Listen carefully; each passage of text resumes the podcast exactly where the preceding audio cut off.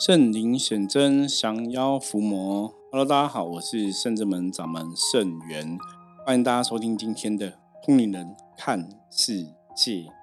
好的，我们今天哈想要来跟大家分享的话题是哈，然后最近哈农历七月快到了嘛哈，就开始你可以看到一些新闻，然后台湾的一些新闻，大家也都会提到一些农历七月的一些禁忌。那之前哈，我们的节目中已经有提过农历七月禁忌，所以我们这集就不特别在特别就这个境界部分做很多的说明哈。大家有兴趣的话，可以搜寻哈之前的节目内容。那农历七月啊，我们常讲嘛哈，讲说能量的世界是这样子哈，有内能量跟外能量。因为我们处在是一个能量的世界，所以你必须要知道能量的世界到底是。怎么一回事？哈，什么叫做能量的世界？那我们在这个能量世界，我们怎么去了解能量，或是看懂能量，或是说让自己在这样的一个世界里面，哈，你不会受到这个能量哦负面的影响？那你了解能量的状况是怎么一回事？也许哈，你可以做更多让自己趋吉避凶的一个事情。那很多时候啊，我们刚刚前面讲嘛，能量内能量跟外能量，哈。觉得我这边再帮大家来说明跟介绍一遍，这个意这个意思啊，基本上是来自于根源于大家的意念哈，的确哈会创造出来一个无形的一个虚拟世界的一个能量的状况。那内能量代表是对一个事情我的判断哈，我的判断，我的认知，我的认为它是会形成一个能量状况。外能量是外在的一个。感官哦，或是您所处的这一块地方，这个地区哦，风俗民情哈，风俗的一个习惯。我举一个例子来跟大家说明哈，比方说像以前哈，嗯，我阿妈他们就觉得哈，你今天拜拜哈，你一定要有香哈，要有金子，因为就他的角度来讲哈，他觉得你要有香有金子拜拜，菩萨收到那才会。有求才会必应哦，你这样拜神才是一个诚意哦，你必须要有这样一个有香啊有金子，这才是一个正确的一个状况。那这当然是我阿妈自己个人的认为嘛。可是他自己个人认为这个部分，如果说我们把这部分算一个成绩哦，比方说是哦加五十分好了，好自己认为五十分，那外在能量认为也是五十分。外在能量代表什么？代表你这块地区的风俗民情习惯。比方说，在我们台湾的风俗民情习惯，大家还是觉得扎扎满沙金，因为早晚三炷香，阖家平安嘛。以前人都觉得拜拜你就是要有香嘛，哈，早晚上香是很正常的一个事情。所以这是环境的一个认知，环境认为拜拜要有香，你个人认为拜拜有香，所以你五十加五十，哈，对，加起来就是。一百分的一个认为嘛哈，所以这个一百分可能就会形塑到你在这个地方，在这个社会，在这个环境，或是我阿妈在拜拜这件事情，你给他香的时候，他就会觉得神明真的有保佑。好，那如果说今天内能量，哎，我阿妈觉得拜拜就要有香，可是你没有给他香拜，他内心会有个疙瘩，觉得拜拜没有香。可是外能量这个环境也认为要有香嘛，所以他内心没有拜到用香，内心得不到那个五十分外在的。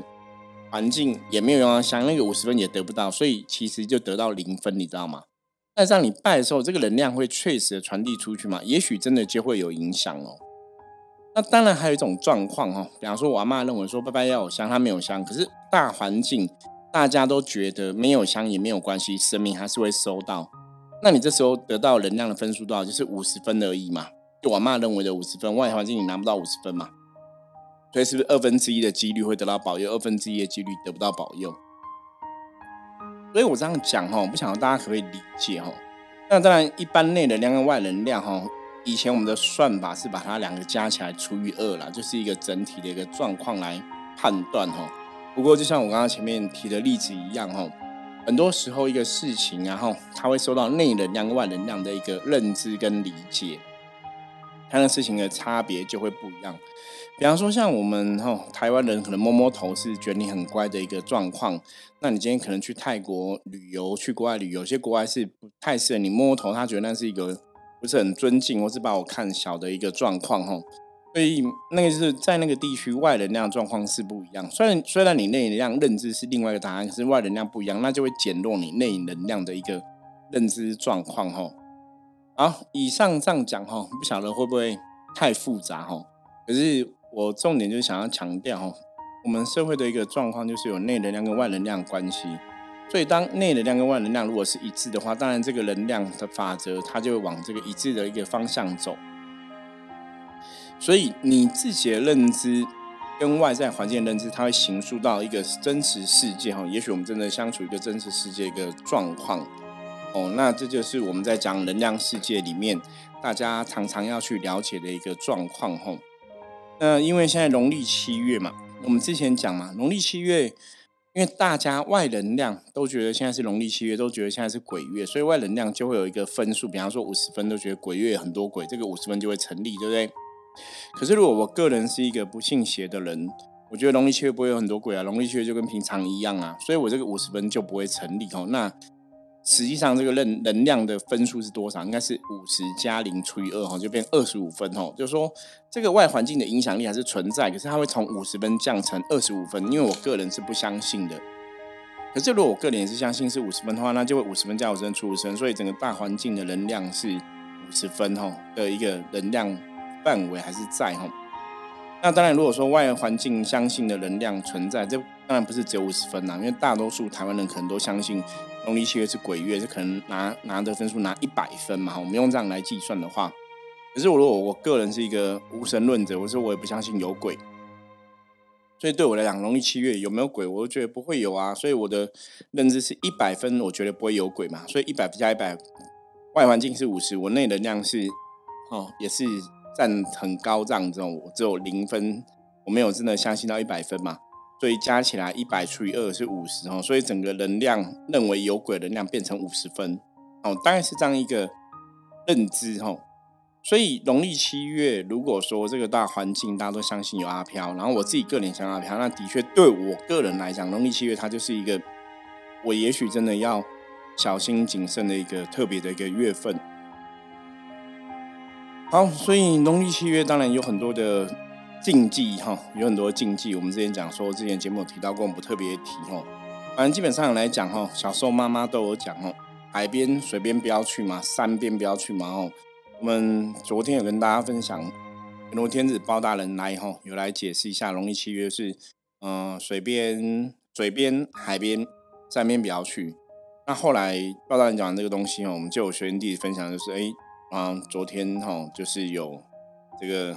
哦，有在台湾哈基隆海域哈，好像就是有一些人去海边一天就死了三个人这样子哦，所以好像还是真的不能铁齿啦。那在网络上有个网友分享哈，他说因为有朋友啊哈，因为内急啊随地小便哦就被好兄弟缠上，最后甚至要道歉才能解决哈。大家知道哈，台湾其实有个脸书社团叫灵异公社哈，那上面其实都会放很多关于那个灵异的消息啊、故事等等的。那当然，我觉得有消息是很客观、很真实的一个记录，但有的消息可能是杜撰的哈。不过还是值得大家多看、多听、多学哈。所以，我们来跟大家分享，因为最近就是在灵异公社上面哈，就有人哦，那抛一个文章，他说大家哈真的不要铁齿哦。七月的时候，农历七月的时候，如果你真的想要方便。要跟好朋友讲哦，那这个吼文章是之前的农历七月吼，不是最近的吼，这之前的文章吼，是以前的年份哦，不是这次，因为这现在农历七月还没到嘛吼。他说，因为他的朋友就是因为在路路边吼小便，然后没有说，然后导致最近的运势吼非常的不好吼，很倒霉，然后工作也被辞掉。更可怕的是哦，他背后还有三个老人家一直跟着哦，最后他受不了，跑去跟好兄弟下跪道歉，那状况才得到比较好的一个状况哦。那当然，其他很多网友就会有很多的分享讨论嘛。比方说，有些人讲说，我觉得这个网友很聪明哦。有些人讲说，你要道歉，你要看对方是否接受哦。的确是这样子哦。很多时候，你你觉得说你想要道歉，可是重点是你要知道，无形他想不想接受你的道歉。这个就跟我们有些时候在讲宗教、在讲祭拜的时候，我们常常讲很多东西。你在拜拜吼，不是你觉得好就好，而是无形兄弟觉得好才是好哦。所以以前我曾经讲过，说像拜拜啊、烧香要有金子，金子这件事情不是你觉得你不想烧，你要为了环境的问题哦。你可能觉得烧很多金子会有环境污染的问题，你不想要烧金子哦，你想说你就是诚心嗯来回向给这些好兄弟念经哦。可是好兄弟，我们曾经讲过，好兄弟阿飘他们就是有某种程度的执着，所以他们今天变成鬼，他们今天变成阿飘，表示他们某种程度的执念哦。你也可以讲说，他们也许智慧没有到那么高，或是在好兄弟一个认知中，烧金子这个行为的确哦，他们会得到钱。好，那当然烧金子这个行为，我们讲这个行为就是一个外能量影响很大的一个状况哦。因为在台湾的民俗的一个风俗民情习惯哦，大家觉得烧金子是给阿飘的嘛，所以阿飘会拿到金子嘛。因为大家都这样想哦，所以这个阿飘他的认知也会朝这样的一个认知去哦。因为我们知道很多阿飘，他其实以前也是人嘛，哈，人死了变成阿飘，所以他的确会受到这一块地区的风俗民情习惯的影响，哈。所以我常常讲，哈，烧金子这件事情，哦，不是你要不要烧，而是说阿飘要不要接受，哈。早期，哈，我都跟大家很多修行的朋友一样，哈，大家觉得说台湾有很多宗教、很多神明啊，每次做很多法会都烧很多金子，哈，好像劳民伤财一样。都觉得烧了很多金子很浪费钱，然后不需要这样做哦，不用不用花那么多钱烧那么多金子。那以前我真的对神佛的信仰哈没有认识到那么清楚的时候，就是以前也没有很能理解哈神跟鬼是怎么一回事。在那个时候我也觉得对啊，金子为什么一定要烧那么多，花那么多钱，好几万在烧金子哦，这会有点太浪费钱了哦。呃，而且信仰是讲诚心嘛，心诚则灵嘛，所以应该也不用烧那么多金子吧哈。那甚至有的也会讲说，对啊，你这个金子吼，又不是神明，也不用钱啊，所以你给神明，神明也用不到啊，吼。那当然，这是这个都是人类自己的看法，人类自己的想法，吼。有时候我们觉得，真的人类很可爱，就是你不能用你的想法去想阿飘的想法，你知道吗？因为是不同的世界，不同的状况。你人觉得不需要，可是搞不好阿飘他觉得他需要啊，吼。所以你必须要站在阿飘的一个角度去思考。嗯，那我以前就是因为我在参加法会的过程中，早期我讲过嘛，我以前第一次参加法会的时候，那时候法会结束之后啊，也是有一些仪式的进行哦。那在这个仪式的进行过程中啊，因为那时候我对神明的感应哈，感应力比较强的，我就真的看到那个你在开始烧金子的时候哈，那个无形的众生真的都过来拿金子哦，然后满天神佛在帮忙，在加持，在回向给他们。我就了解了，说，哎，烧金子这件事情不是神要不要，不是你要不要，是你烧金子的这个对象他要不要哦，所以这是他的执着哈，不是你的状况，所以你必须要符合他的期待，去安让他安息，你知道吗？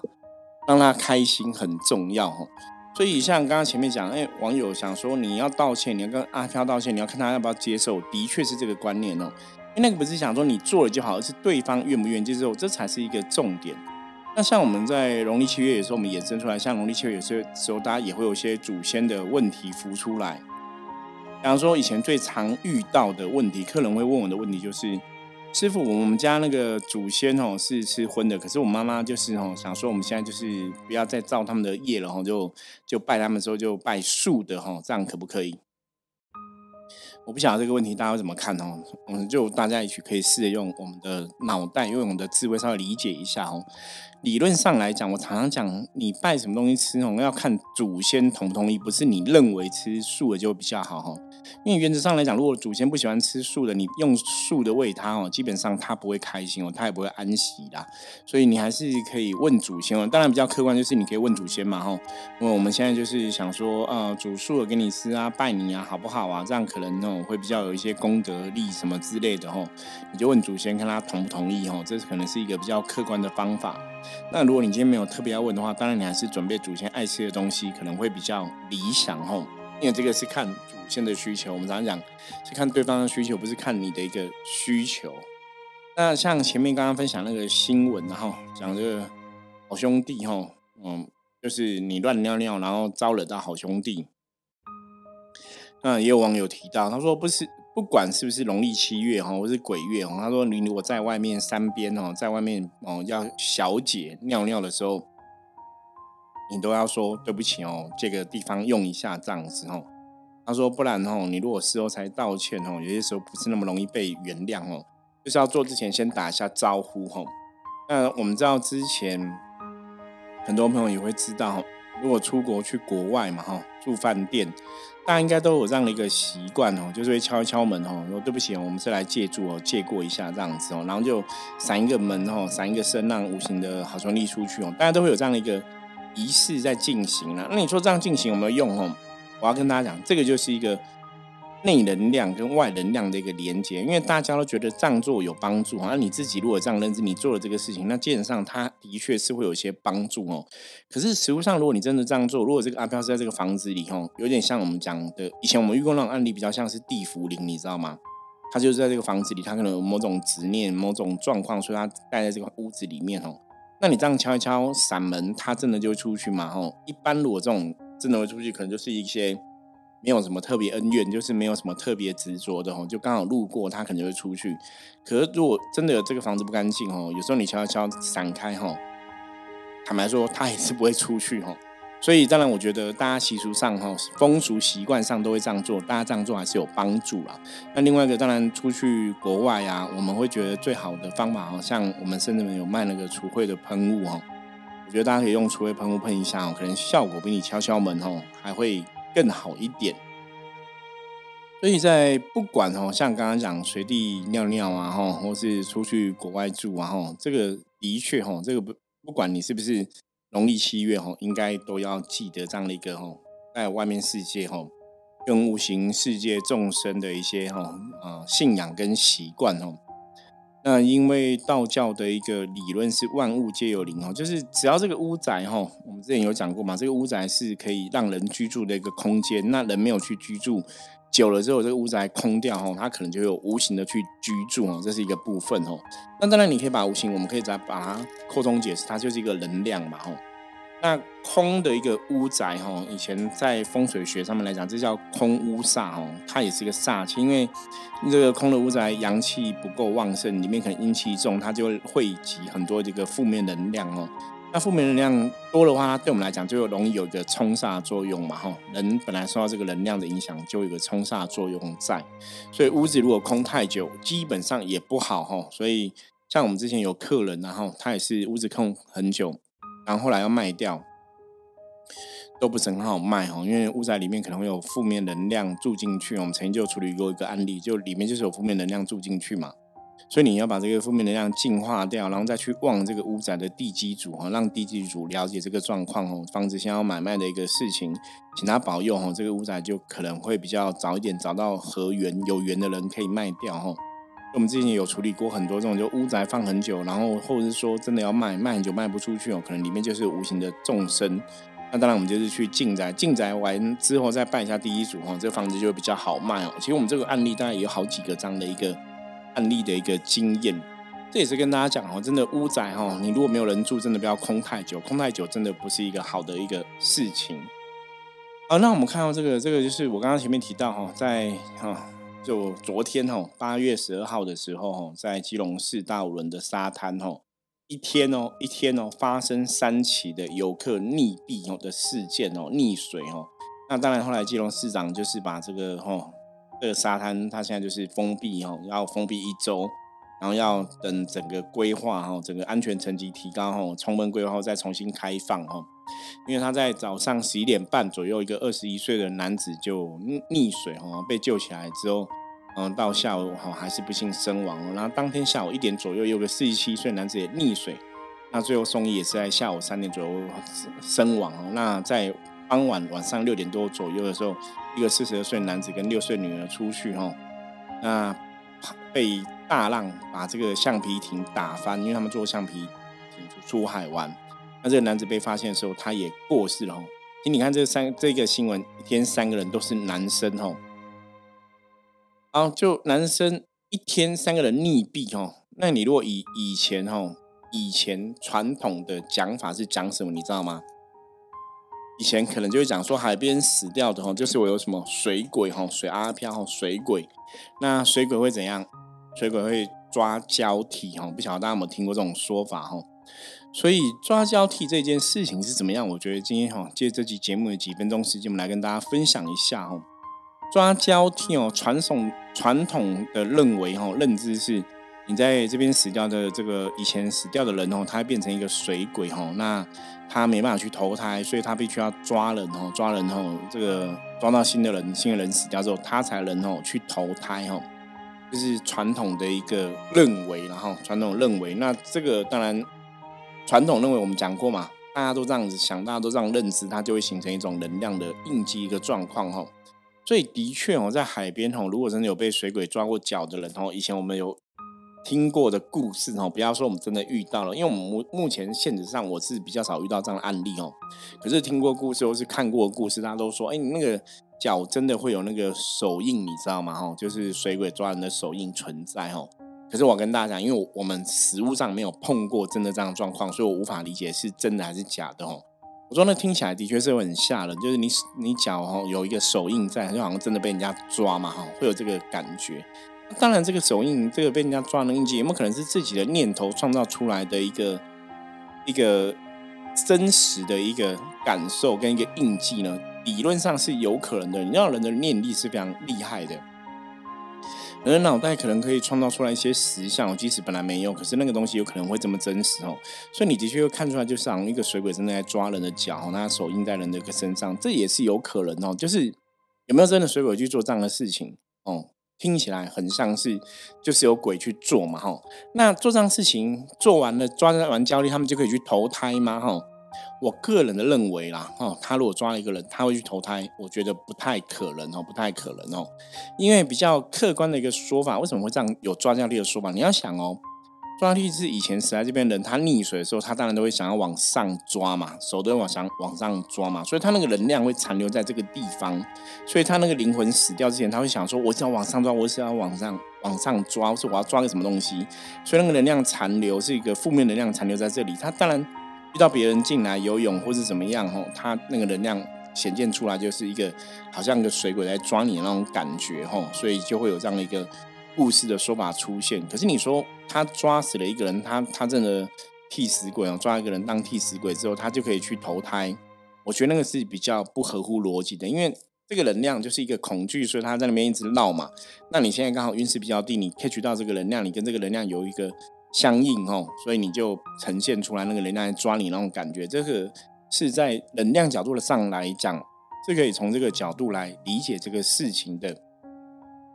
那另外部分来讲的话，就像我刚刚在讲哦，很多东西你要从能量的角度去判断，因为这个人在这边死亡，所以这边就有一个死亡的一个负面能量横流在这边哦。就像我刚刚讲，他因为他都想往上抓嘛，所以那个能量就一直在那边绕哦。所以是因为这个能量这边绕，我们刚好运势比较低，到这边被这个能量起了一个交互的作用，所以才产生我们被抓的一个能量的一个印记。所以未必是这个死亡人真的想要抓你哦。大家了解嘛？哈，不见得这个水鬼是跟你有什么冤仇大恨，想要抓你，不见得是这个样子哦。因为它很简单，它就是你去了一个负面能量很多的地方，所以你你的运势不好，你的运势比较低落，你就被这个负面能量产生影响哈，就产生了哈，可能丧命在这边哦。那的确哦，你丧命在这里哦，那会有很多一个怨念存在哦。所以你看，他一天死了三个人，在同样的一个沙滩溺水哦。坦白讲哈，我觉得这个也不用跟大家讲。如果你是个宗教人士，或是你有信仰了，你都知道说，哎，这边可能真的要去做个超度，你知道吗？你要真的把在海边死亡这些人超度掉，让这个能量得到好的一个提升哦。那当然，这种海边的超度掉，你如果没有一个很清楚的一个受众，就是你你如果都是我就是好边的好像要超度掉，我觉得有一个比较大的问题，就是你超度的这个仪式举办的这个师傅啊，你的功力够不够，或是你的神明够不够有力哦？这个非常的重要哈。早期我记得在前几年哈，曾经哈，台湾有这个新闻，就是晚上也有一些公庙到海边去，想要去做一些仪式哈，超度仪式或是什么的哈，然后就不小心掉掉到那个海海边嘛哈，沙滩或怎么样，然后明明就是跟神明去的嘛，去做一个宗教仪式，结果去的信徒也被淹死嘛哈。所以我常常讲说，你做这些仪式哦，很多时候真的大家还是要了解，要有个正确的一个观念，就是举办超度仪式的师傅够不够力，举办超度仪式的神明够不够力哦。坦白讲，很多时候的确会影响到这个一个仪式是否圆满哦，能量是否圆满的一个状况。所以像基隆发生这样的事情哦，海水海海边哦发生这样的一个事情。我真的觉得那个真的要请到够力老师去处理哦，不然那个那个沙滩哦，我觉得大家还是不要再去玩了，因为负面能量坦白讲很可怕哦，还是不要不信邪哦。因为你看现在还没有农历七月，你知道吗？就一天死掉三个人哦。那如果农历七月哦，再加上大家的一个意念，大家的一个能量的感受，加强那个负面能量的话，有可能状况会更更不好哦。所以大家还是要特别注意哦。所以以上跟大家特别讲哦，就是抓交替替死鬼这个事情哦，在我们的逻辑认知里面来讲哦，它比较像是因为在这边死掉人，他一个怨念哈，或是他那个负能量在这边残留哈，所以跟来这边的人产生了一个交感的交互作用哦，才会产生了这个啊，他在抓你的这个啊错觉或是感觉哈，不见得说哎，这个替死鬼他抓了一个替死鬼之后，他就可以去投胎哈。个人认为不是这么一回事哦，呃，可是呢，就算不是这样抓替死鬼去抽他，他的确是一个负能量在那边横行哦，所以大家还是要特别谨慎哦，也是不要太白目哦，不要太铁齿哦，毕竟这些民俗的东西，它有时候是用民俗的角度、用宗教角度在解读哦这些事情事件嘛。那撇开这些民俗宗教角度来讲，它的确就是一个能量的状况哦，好能量或不好能量哦。好的能量、正能量，不好能量、负能量哦。因为像这边就是有人死掉的地方嘛，所以它一定是充斥了一些负能量存在嘛。那你这些负能量，你没有把它做一个净化，没有把它做一个处理掉，的确它就会产生很多很多的一个影响哦。好，那以上是今天跟大家分享内容哦。那希望大家也可以从今天分享内容学到一些对能量的理解哦。那如果任何问题的话，一样哦，加入我们的 LINE 跟我取得联系。那接着我们要来看一下大环境负面能量状况如何，要用象棋占卜的牌卡来抽一张给大家参考哦。黑竹，黑竹是五十分的棋哦。黑竹在讲哦，现在大环境哦没有太大的一个负能量的状况。那今天如果要一天哦比较顺利、平安、吉祥度过哦，黑竹也在提醒大家。做很多事情哦，重点在自己身上哦。你自己付出多少努力，你就会得到多少收获哦。所以重点是自己的努力有多少，你就会有多少收获哦。这是黑竹提醒大家的部分哦。那给大家参考。如果有任何问题的话，欢迎大家加入我们的 LINE 哦，跟我取得联系哦。我是圣子门掌门圣元，我们明天见哦，拜拜。